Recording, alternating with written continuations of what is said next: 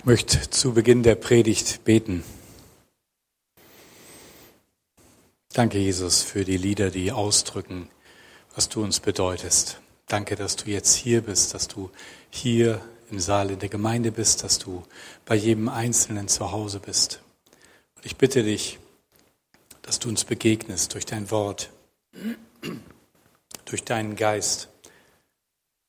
Danke dafür. Amen.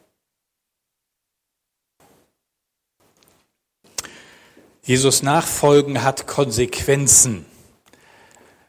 Das ist die Überschrift für die heutige Predigt und André hat uns vorhin schon das schöne Bild vom Kanufahren mitgegeben.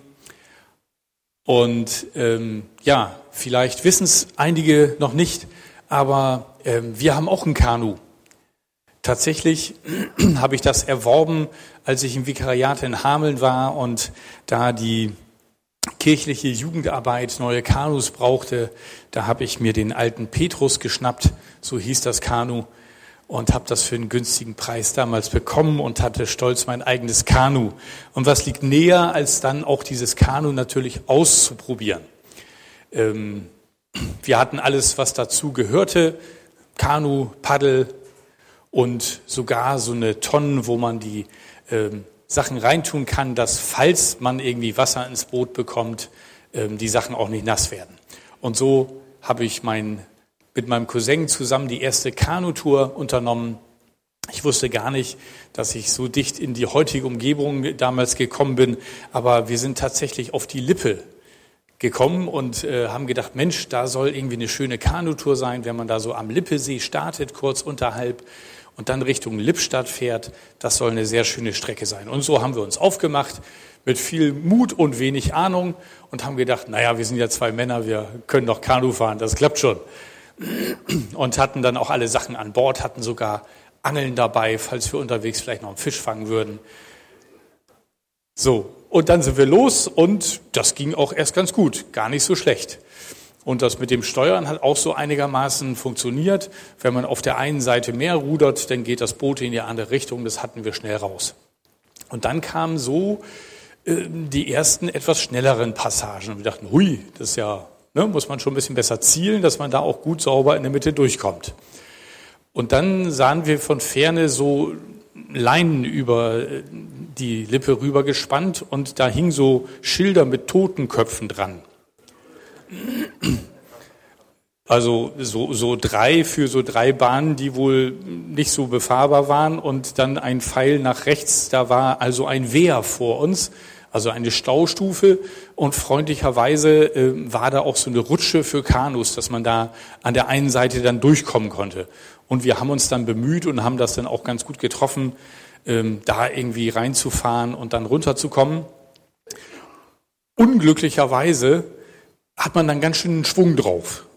Und wenn man dann so nicht ganz gerade unten rauskommt, dann gibt es sogenanntes Kehrwasser. Das kenne ich jetzt auch. Ja, das hat so, das dreht sich so nach hinten und das kehrt um. Das dreht sich in die andere Richtung. Und wenn man da so reinkommt, dann hat man den Schwung, den man hat, genau in Richtung Ufer. Und äh, naja, wir hatten ja schon gelernt, wenn man auf der einen Seite paddelt, dann kommt man in die andere Richtung. Was ich noch nicht wusste, war, dass das nicht die ganze Wahrheit übers Steuern war. Also haben wir beide gleichzeitig versucht, auf der linken Seite zu rudern. Und dabei sind wir dann links umgekippt ins Wasser rein. Das ist dann irgendwann ist der Schwerpunkt leider nicht mehr im Boot, sondern außerhalb und wir sind ordentlich nass geworden. Gott sei Dank war es gar nicht so tief, also ich glaube so Bauchnabel tief oder so. Und äh, wir lagen im Wasser, waren nass und äh, haben eigentlich nur gelacht über unsere eigene Unfähigkeit. Und ähm, erstaunlich war, dass wir, nachdem wir das Kanu wieder umgedreht hatten, das lag natürlich dann falsch rum im Wasser, ähm, schwamm sogar das Feuerzeug im Kanu noch. Also das war sehr nett von Gott, dass er uns äh, unser Feuerzeug noch äh, behalten hat. Ähm, das konnten wir dann nämlich am Abend fürs Lagerfeuer ganz gut gebrauchen. Kanufahren hat so seine Tücken. Und ich finde, Kanufahren ist total schön. Man sieht die Welt mal mit ganz anderen Augen, nämlich die Landschaft vom Wasser aus. Sonst kennt man das ja eher, wenn man mit dem Auto durch die Gegend fährt und die Landschaften sieht. Auf einmal sieht man alles vom Wasser aus. Aber Kanufahren ist auch spannend und manchmal auch ganz schön gefährlich. Und manchmal ist es ganz gut, wenn man das alles nicht so genau vorher weiß. Vielleicht wird man dann gar nicht losfahren. Aber ein bisschen mehr Informationen hätte ich mir im Nachhinein doch gewünscht, als wir da so vor über 20 Jahren dann losgefahren sind. Ich verbinde Kanufahren mit Kanufahren viel und ich glaube, dass das Kanufahren auch ein gutes Bild ist für uns, wenn wir davon sprechen, dass wir Jesus nachfolgen wollen. Da gibt es so einige Parallelen und damit bin ich auch schon bei unserem heutigen Text aus Markus 8. Und da heißt es ab Vers 34 bis 9.1, dann rief er seine Jünger und die Menge zu sich. Wenn jemand mir nachfolgen will, sagte er, muss er sich selbst verleugnen, sein Kreuz auf sich nehmen und mir nachfolgen. Denn wer versucht, sein Leben zu bewahren, wird es verlieren. Wer aber sein Leben um meinetwillen und um der guten Botschaft willen verliert, wird es retten. Was nützt es einem Menschen, wenn er die ganze Welt gewinnt, dabei aber seine Seele verliert? Gibt es etwas Wertvolleres als die Seele? Wenn sich ein Mensch in dieser treulosen und sündigen Zeit für mich oder meine Botschaft schämt, für den wird sich auch der, der Menschensohn schämen, wenn er mit dem heiligen Engeln in der Herrlichkeit seines Vaters kommt. Und er fuhr fort, ich versichere euch, einige von euch, die jetzt hier stehen, werden nicht sterben, ehe sie das Reich Gottes in seiner Macht kommen sehen. Wir haben am letzten Sonntag davon gehört, dass Jesus seine Jünger gefragt hat, Mensch, wofür halten mich die Menschen? Was sagen sie? Und dann auch, was sagt ihr? Und Petrus war es, der wusste, Jesus, du bist der Messias, du bist der Christus, der kommen sollte. Und gleich danach dämpfte Jesus die Euphorie seiner Jünger, indem er ankündigte, dass das, was vor ihm liegt, nicht das ist, was sie erwartet haben. Vor ihm liegt Leiden und Tod. Petrus widersprach und wurde von Jesus korrigiert. Und jetzt, jetzt ruft Jesus die Menge dazu. Eben hat er noch mit, mit den Jüngern gesprochen und jetzt ruft er die Menschen dazu, dass sie hören, worum es eigentlich geht, wenn wir ihm nachfolgen. Das sagt er also seinen Jüngern, aber auch den Menschen. Und sagt, wenn jemand mir nachfolgen will, muss er sich selbst verleugnen, sein Kreuz auf sich nehmen und mir nachfolgen. Also er spricht von drei Bedingungen. Er sagt, wenn, wenn ihr mir wirklich nachfolgen wollt, das heißt, es liegt in eurer Entscheidung. Aber wenn, dann möchte ich euch von vornherein klar sagen, was das für euch bedeuten wird. Überschlagt die Kosten und dann schaut, ob ihr dabei seid. Und die drei Bedingungen sind, sich selbst verleugnen, das Kreuz auf sich nehmen und ihm nachfolgen. Das Problem ist, wir haben ein Dilemma. Wir haben eine schwierige Ausgangssituation. Jeder von uns und jeder, der in dieser Welt liebt. In dieser Welt ist nämlich leider jedermann ich. Was meine ich damit? Vielleicht sagt er, das ist doch klar. Aber weißt du, so wie du heute Morgen aufgestanden bist und gedacht hast, Mensch, war ein guter Schlaf oder war nicht und ach, warum muss ich aufstehen, so haben das heute Milliarden Menschen gedacht. Und jeder hat sich gedacht, wo ist die nächste gute Gelegenheit, was Schönes zu trinken vielleicht. Jeder Mensch auf dieser Welt sieht die Welt durch seine Augen und ist Zentrum seines Universums. Und jeder möchte, dass es ihm selber gut geht. Und das ist das Dilemma.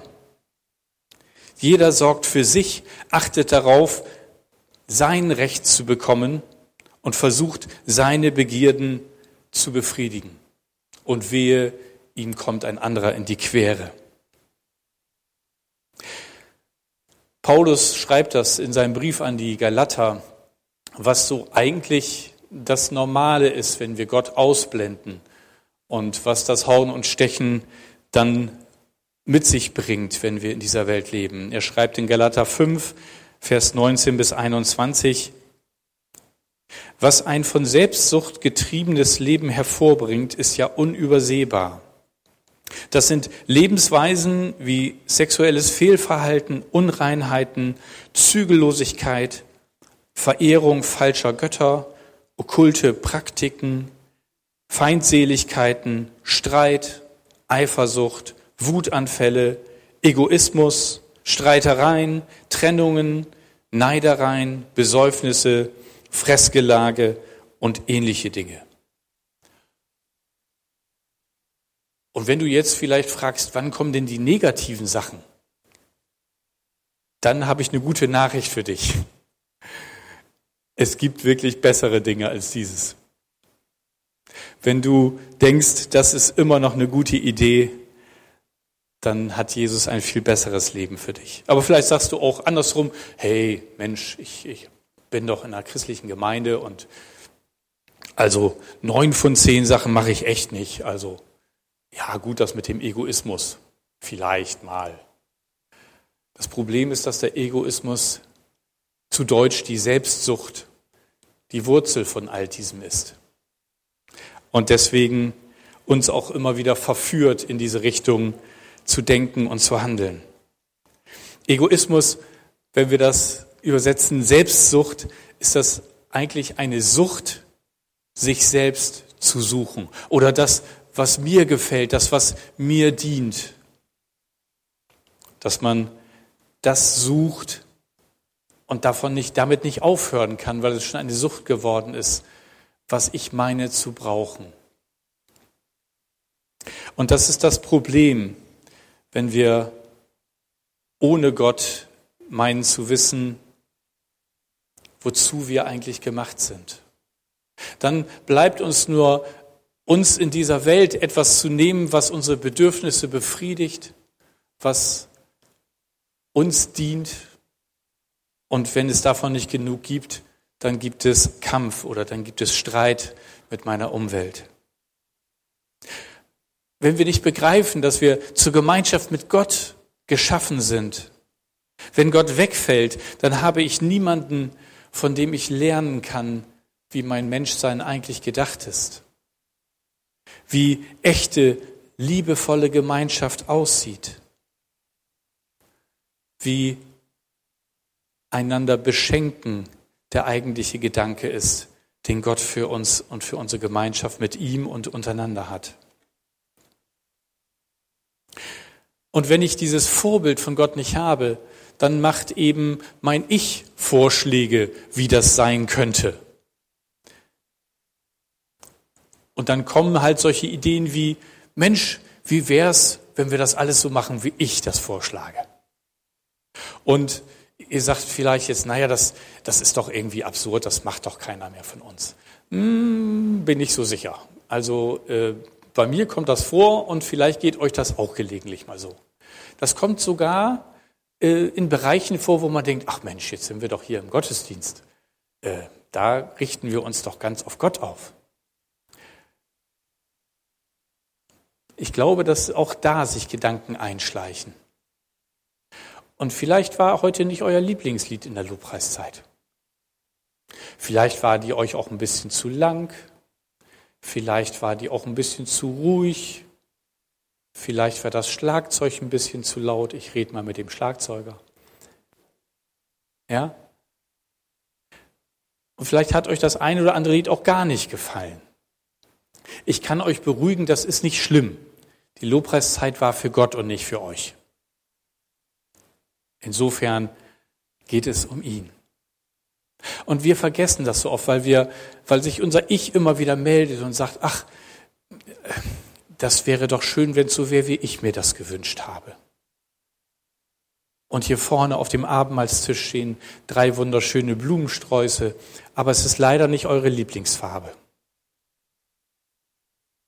Merkt ihr, wie sich das Ich immer wieder meldet? An so Kleinigkeiten. Und wo wir irgendwie doch immer wieder bei uns selber sind, bei unseren Wünschen, bei unseren Gedanken und die besten Ideen, die wir haben. Und ihr könnt gerne nach dem Gottesdienst auf mich zukommen und mir erzählen, was ich in der Predigt alles vergessen habe. Könnte sein. Ich lasse übrigens auch Verse aus, also dann habe ich eine Ausrede. Versteht ihr? wir sind immer noch infiziert. Und das ist die Tragik. Und da ist so schwer von loszukommen.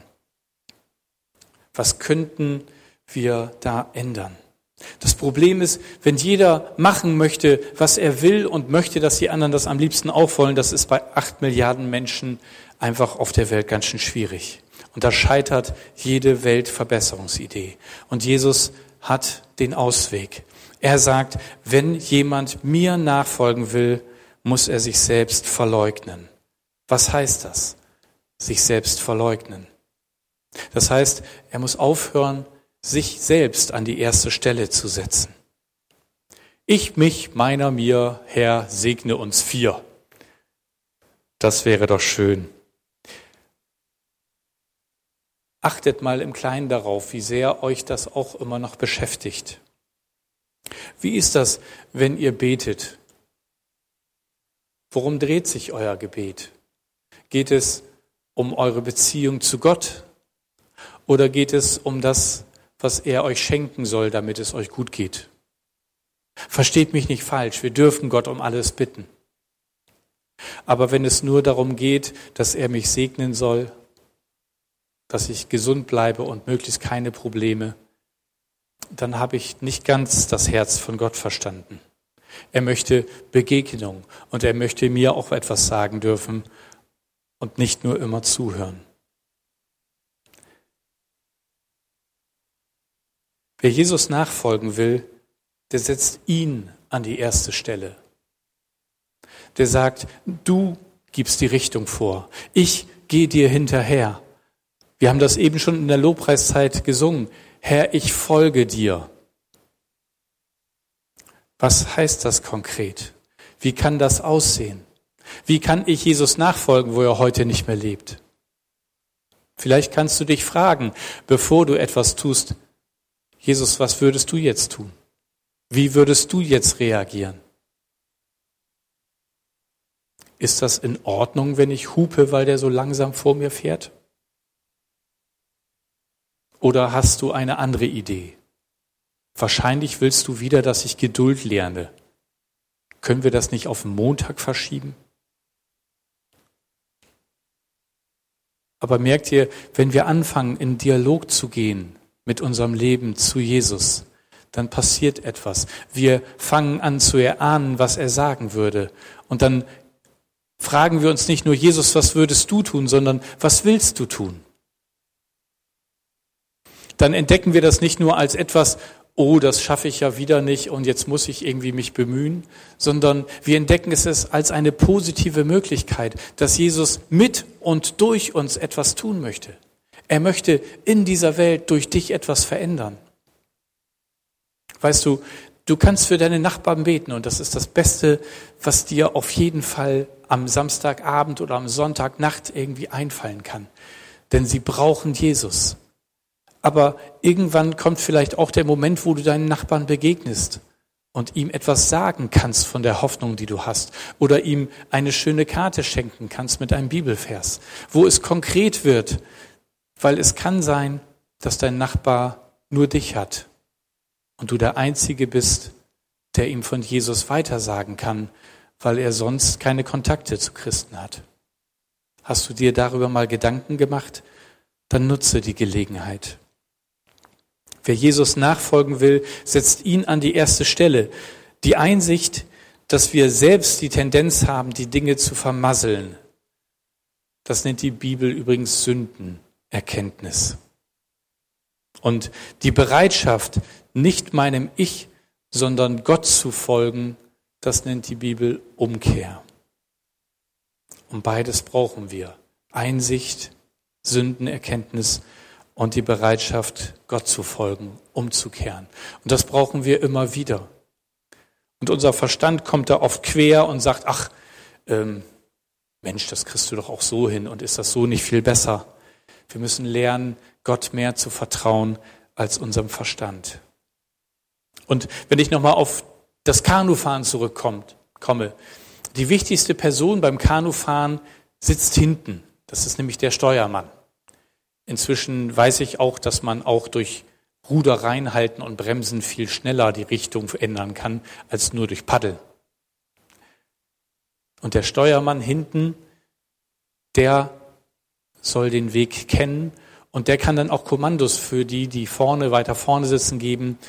Links paddeln, rechts paddeln, Ruder rein und so weiter. Die Frage ist, bist du bereit, dass Jesus in dein Lebensboot einsteigen darf? Bist du bereit, dass er nicht nur vorne ein bisschen mitpaddeln darf, sondern dass er Steuermann in deinem Lebensboot wird? Darf er die Fahrt rausnehmen, wenn du gerade Gas geben will? Darf er sagen, jetzt geht's richtig los, wenn du gerade eine Pause einlegen möchtest? Darf Jesus das in deinem Leben?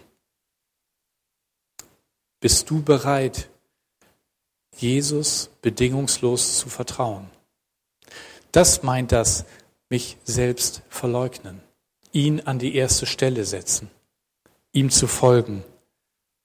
Und manchmal haben wir so Lichtblicke, wo wir entdecken, wie gut das ist, dass wir ihm gefolgt haben. Manchmal sagt er uns etwas und wir gehen diesen Impuls nach, ein Gedanken, den wir hören. Und dann merken wir im Nachhinein, wie gut das war. Ruf doch den und den mal an. Und wir nehmen es ernst und wir merken im Gespräch, wie der andere aufatmet. Da hat jemand an mich gedacht, da interessiert sich jemand für mich. Da hat mir jemand eine liebe Karte geschickt. Es haben gerade einige Frauen in der Gemeinde schöne Karten bekommen. Vielen Dank an das Team, das das initiiert hat. Das ist so wertvoll in dieser Zeit, wenn wir einander Gesten der Liebe senden, dass wir aneinander denken. Das sind solche Impulse, die entstehen, wenn wir Jesus nachfolgen, dass wir auf seine Gedanken und seine Idee hören. Bin ich bereit, Jesus bedingungslos zu vertrauen? Paulus schreibt in Römer 6, Vers 6, unser früheres Leben wurde mit Christus gekreuzigt, damit die Sünde in unserem Leben ihre Macht verliert. Damit mein Selbst mit der Neigung, Mist zu bauen, die Macht verliert. Darum ist es so wichtig, dass ich es absetze, dass ich es am, am Kreuz lasse, dass ich Jesus die Erlaubnis gebe zu sagen, Herr, du bestimmst, wo es weitergeht. Er ist mein Vertrauen wert. Und wenn jemand mir nachfolgen will, sagte Jesus, muss er sich selbst verleugnen, sein Kreuz auf sich nehmen und mir nachfolgen. Was heißt das? Sein Kreuz auf sich nehmen. Verurteilte mussten oft das Kreuz oder den Querbalken zu dem Ort der Hinrichtung selber hintragen. Das war einerseits natürlich eine körperliche Last, aber das viel Schlimmere war, dass sie damit öffentlich sichtbar waren als jemand, der verurteilt ist. Und das Spott und Hohn sie begleiteten auf ihren Weg. Wenn wir unser Kreuz auf uns nehmen sollen, dann heißt das, dass wir öffentlich sichtbar werden, indem wir Jesus nachfolgen. Dass wir auch etwas zu tragen haben und manche Schwierigkeit in unserem Leben haben werden, weil Gott uns das zumutet, weil er uns auch an Orte schickt, wo es schwieriger wird, wo Widerstand da ist, wo Leute uns verlachen oder verhöhnen oder mit Fingern auf uns zeigen. Aber er ist bei uns. Er geht vor uns und er geht auch seinen Jüngern voraus. Er war der Erste. Er verlangt von uns nichts, was er bereit war, nicht selber zu geben. Und wenn du in eine solche Situation hineinkommst, dann danke Gott dafür. dass du nicht, weil du so ein verschrobener, komischer Kerl bist, jetzt beleidigt wirst, sondern weil du öffentlich zu Jesus gestanden hast. Ich habe gerade ein Buch, das ich lese, die, das heißt die Generäle Gottes. Gemeint sind Leute, die durch die Zeit der Kirchengeschichte ähm, ja sichtbar geworden sind, indem sie einfach ähm, sehr mutige Schritte im Glauben gegangen sind und das Wort Gottes auf der ganzen Erde weitergegeben haben. Und einer von ihnen, der war eingeladen zu einer Evangelisation. Es war Anfang des letzten Jahrhunderts in den USA und es war noch zur Zeit, als ähm, Rassentrennung da üblich war. Und er kam in ein Zelt hinein und dort saßen auf der einen Seite die Schwarzen und auf der anderen Seite die Weißen Zuhörer. Und da war auch schon ein schwarzer Prediger gewesen und der hatte auch aufgerufen, umzukehren und hatte die Leute aufgefordert, nach vorne zu gehen und ihr Leben Jesus zu gehen. Aber die Weißen waren dazu nicht zu bereit, äh, zu bewegen, weil ein Schwarzer aufgerufen hatte. Also hat man nach einem weißen Prediger gesucht und das war er. Können wir uns heute gar nicht mehr vorstellen. Und dann sind tatsächlich auch einige an dem Abend zum Glauben gekommen und er konnte so vollmächtig von Gott weitersagen, dass Leute gesagt haben, Mensch, bleib bei uns. Du kannst bei uns übernachten und morgen predigst du nochmal. Und als er mit seinem Gastgeber auf dem Weg nach Hause war, äh, überfällt sie eine Meute von etwa 25 Männern mit Knüppeln bewaffnet, die das gar nicht witzig finden, dass eine Evangelisation waren und äh, bedrohen sie und sagen, hier, wir schlagen euch zusammen, wenn ihr nicht sofort hier abhaut.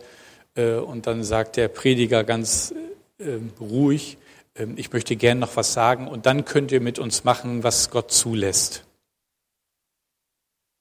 Und er sagt, ich bin nur hergekommen, weil ich eingeladen wurde und das lebendige, gute Wort von Jesus Christus weitergeben wollte. Und jetzt könnt ihr machen, was Gott zulässt. Und Gott hat denn gar nichts zugelassen. Die waren nur böse und haben gesagt, ihr seht zu, dass ihr heute wegkommt. Ab zum Bahnhof, heute noch. Und dann geht er zum Bahnhof und sein Freund geht nach Hause. Er hat sich ein Ticket gekauft und sitzt und wartet auf den Zug. Kommt eine andere Meute von etwa 40 Männern und die haben keine Erbarmen. Die schlagen ihn nieder. Und immer wenn er aufstehen will, ist, schlagen sie nochmal. Und irgendwann hört er was knacken in seiner einen Hand. Da haben sie ihm seine Hand gebrochen durch einen Schlag. Und als sie dann endlich von ihm ablassen, ihm das Ticket weggenommen haben ähm, und ihn weggescheucht haben, geht er zu Fuß durch die Nacht an der Bahnlinie entlang bis zur nächsten Bahnstation, etwa 15 Kilometer. Und in dem Moment, wo er aufgestanden ist, hatte er keine Schmerzen mehr. Er hatte einen schweren Koffer zu tragen, den konnte er mit seiner heilen Hand tragen. Und er ist durch diese Nacht durchgegangen und hat Gott gedankt dafür, dass er würdig gewesen ist, für Jesus zu leiden. Ich dachte nur, wow. Sind wir dazu bereit? Oder sagen wir, na, das sind halt Geschichten von vor 100 Jahren. Was bist du bereit? Welche Konsequenz hat die Nachfolge bei dir? Was darf Jesus mit und durch dich tun? Darf sowas geschehen? Oder ist das für uns zu viel? Der nehme sein Kreuz auf sich. Ihm nachfolgen, das ist die beste Idee, die wir in unserem Leben haben können. Er führt uns zu einem Leben, das den Tod überdauert. Und darum heißt, sagt er in Vers 35, denn wer versucht sein Leben zu bewahren, wird es verlieren. Wer aber sein Leben um meinetwillen und um der guten Botschaft willen verliert, der wird es retten. Hey, wir haben hier, wenn es hochkommt, vielleicht 100 Jahre. Und die Ewigkeit liegt vor uns, die wartet auf uns. Und das ist hier die Zeit, in der wir unsere Lebenskraft, unsere Zeit, unsere Energie, unser Geld, alles, was uns anvertraut wurde, einsetzen können, damit Menschen den Himmel nicht verpassen. Liebe Philippus-Gemeinde, liebe Zuhörer im Internet oder hier, lasst es uns den Bielefeldern möglichst schwer machen, in die Hölle zu kommen. Seid ihr dabei? Seid ihr dabei? Danke. Und lass uns dafür alles einsetzen. Vor allen Dingen lass uns die Mittel einsetzen, die wir definitiv nicht in den Himmel mitnehmen können. Zum Beispiel unser Geld. Das wird da oben nicht gebraucht. Ja? Kennt, kennt ihr die schöne Geschichte von dem Millionär, der in den Himmel kommt und dann Petrus äh, an der Himmelstür sagt, hier, ich habe elf Millionen Dollar, habe ich verdient. Sagt Petrus, oh, das ist ja wunderbar. Dann können wir hier oben im Himmel endlich mal Monopoly spielen. Es wird nicht gebraucht. Das Einzige, was im Himmel zählt, ist Menschen, die Ja zu Jesus gesagt haben. Und möchtest du dich nicht auch darüber freuen, eine Ewigkeit freuen, Menschen dort wiederzutreffen, den du irgendwann mal von Jesus erzählt hast, den du irgendwann mal ein Buch in die Hand gedrückt hast, wo von Jesus drin steht, den du irgendwann mal eine Postkarte geschickt hast mit einem Bibelvers und ein paar lieben Worten. Das ist hier unsere Aufgabe. Gemeinde ist nur Gemeinde, wenn sie Gemeinde für andere ist, hat Bonhoeffer mal gesagt. Wir sind dazu da, dass Menschen Jesus kennenlernen. Und wir sind dazu da, einander so zu lieben, dass andere Menschen sagen, da will ich dabei sein. Das muss was ganz Besonderes sein, so wie die miteinander umgehen. Und darum wollen wir gemeinsam in der Liebe wachsen und wollen wir Gott in unserer Mitte anbeten.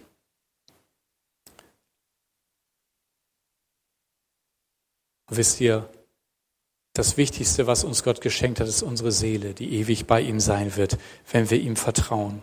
Und darum lasst uns alles darauf setzen, dass wir möglichst viele Menschen mit in den Himmel nehmen. Gibt es ein Leben nach der Rente? Ja. Sorgst du für dein Leben nach der Rente genauso sehr wie für deine Rente? Investierst du da genauso viel Zeit und Geld und Energie?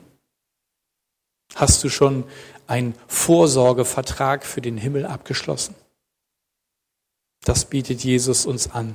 Und darum sagt er in Vers 36, was nützt es einem Menschen, wenn er die ganze Welt gewinnt, dabei aber seine Seele verliert? Gibt es etwas Wertvolleres als die Seele? Nein. Und dann Vers 38, wenn sich ein Mensch in dieser treulosen und sündigen Zeit für mich oder meine Botschaft schämt, für den wird sich auch der Menschensohn schämen. Klare Ansage. Jesus redet nicht um heißen Brei herum. Er redet Sachen nicht schön. Er sagt klar, was er denkt und was er erwartet. Und wisst ihr, wenn wir uns für Jesus schämen, dann heißt es eigentlich, dass wir das Urteil anderer Menschen über Jesus oder über uns wichtiger nehmen, als was er sagt. Sonst würde ich mich nicht schämen. Aber das, was Jesus sagt, ist viel wertvoller. Sollen die Leute doch lachen? Sollen sie doch die Augen verdrehen oder mich ignorieren? Jesus ist das Beste, was jedem Menschen passieren kann.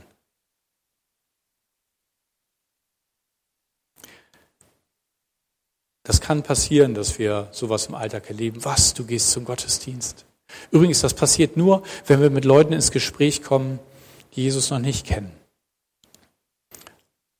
Und deswegen mache ich euch Mut, das zu tun.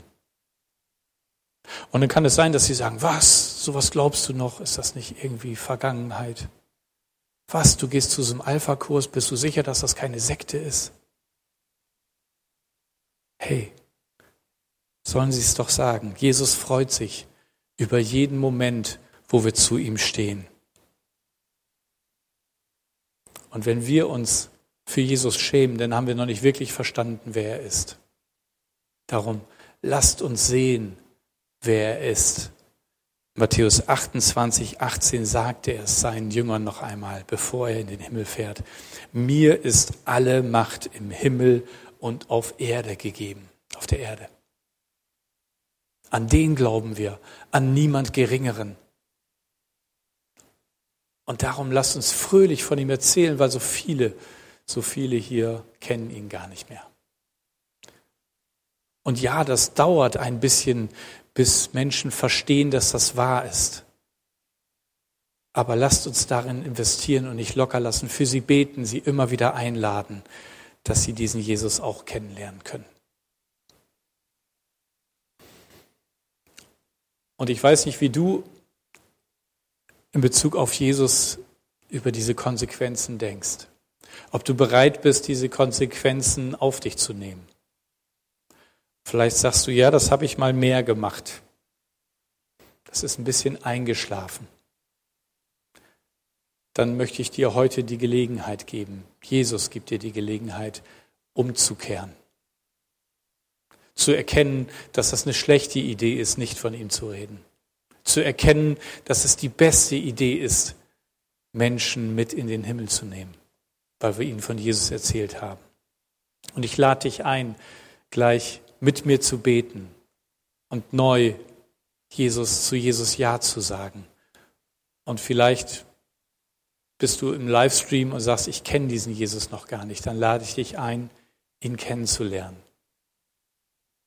Du darfst das Gebet mitsprechen oder im Stillen sprechen, das ich gleich sprechen werde.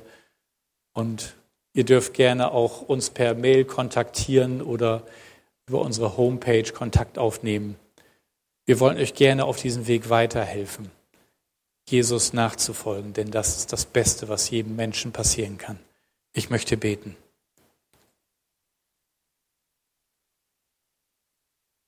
Jesus, danke, dass es dir nicht egal ist, wo wir hingehen und ob unser Leben gelingt. Ich bitte dich, dass du neu in mein Leben hineinkommst. Und ich bitte dich um Vergebung, wo ich dir nicht nachgefolgt bin, wo ich nur auf mich selbst geachtet habe. Richte du mich neu aus auf dich. Ich will dir folgen und bitte dich, dass du in, dein, in mein Leben hineinkommst. Erfülle du mich mit deinem Heiligen Geist und Zeig mir, wie ich dir nachfolgen kann. Ich vertraue dir. Amen.